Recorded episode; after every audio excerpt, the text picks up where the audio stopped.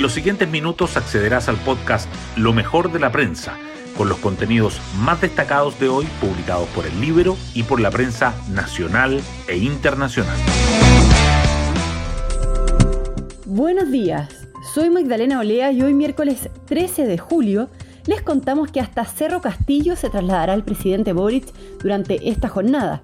Allá en Viña del Mar se reunirá con diputados y senadores del Partido Socialista, un encuentro que se da tras la polémica cita con la directiva del Partido Socialista en La Moneda, en donde el diputado Leonardo Soto dijo que se trataba de una coordinación para el apruebo.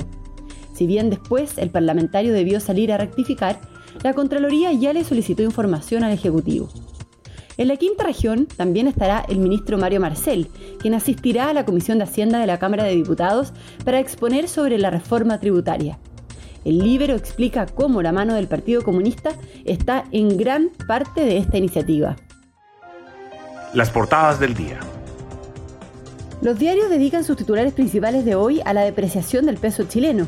El Mercurio destaca que la alta volatilidad y la caída del cobre anulan la débil intervención verbal del Banco Central y el dólar supera los mil pesos. La tercera resalta que el tipo de cambio cierra la jornada por primera vez sobre la barrera de los mil pesos, pese a la advertencia del ente emisor.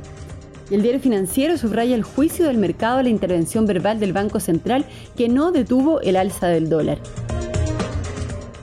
La renuncia de Sergio Mico a la dirección del Instituto Nacional de Derechos Humanos igualmente sobresale. El Mercurio informa que la decisión del abogado se produce ante la presión de los consejeros del oficialismo, mientras que la tercera agrega la declaración de Mico. Perdí la confianza del Consejo, dijo. La caída de la acusación constitucional contra la ministra del Interior, Isquia Siches, también está presente. El Mercurio señala que la Cámara desecha el libelo y Republicanos lamenta la falta de apoyo opositor. La tercera remarca el argumento de la defensa de Siches que incomodó al gobierno. Otros temas destacados por el Mercurio son que la ministra, nombrada recientemente por el presidente Boric, es elegida para encabezar el Tribunal Constitucional, que las diferencias por el proyecto para resguardar la infraestructura crítica provocan nuevas tensiones entre el Partido Socialista y Apruebo Dignidad, y que la Torre logra dilatar la votación en el Senado del quórum de cuatro séptimos para las reformas de la actual Constitución. La tercera, por su parte, resalta que Hacienda pronostica que la economía chilena caerá 0,1% el próximo año. Los nexos de la secta Moon con el asesinato del ex primer ministro japonés Shinzo Abe y el balance positivo que deja la participación de las Diablas en el Mundial. Además, el Mercurio dedica su foto a la inédita imagen de una maternidad de estrellas y la tercera a la nieve en la cordillera que triplica la de 2021. Hoy destacamos de la prensa. El dólar cierra por primera vez sobre los mil pesos ante la caída del cobre y pesa el mensaje del Banco Central. La volatilidad del mercado cambiario y el nuevo retroceso del precio del metal rojo, que bajó 3,31% y cerró en mínimos de 20 meses, diluyeron la débil intervención verbal del ente emisor e impulsaron a la moneda estadounidense hasta un nuevo máximo histórico de 1.018 pesos. El comunicado del Banco Central generó un amplio debate en el mercado. Sergio Mico renuncia a la dirección del Instituto Nacional de Derechos Humanos tras la presión de los consejeros del oficialismo. A través de un mensaje a los funcionarios del Instituto Nacional de Derechos Humanos, el director de la entidad anunció su dimisión al cargo dos semanas antes de que terminara su periodo el 29 de julio, argumentando que perdió la confianza del Consejo. El lunes sus opositores habían presentado una carta al organismo solicitando su renuncia. La Cámara desecha la acusación a Isquia Siches y los republicanos lamentan la falta de apoyo opositor. Los diputados aprobaron la cuestión previa con 84 votos a favor, 57 en contra y dos abstenciones, por lo que el libelo se dio por no interpuesto. La reflexión de la defensa de la ministra sobre las acusaciones en el segundo mandato de Piñera, promovidas por el actual oficialismo, generaron incomodidad en el gobierno. Hacienda anticipa una recesión para el próximo año el ministro Mario Marcel presentó el informe de finanzas públicas del segundo trimestre, donde la cartera mejora la proyección de crecimiento para 2022 de 1,5 a 1,6%, pero empeora el pronóstico para 2023.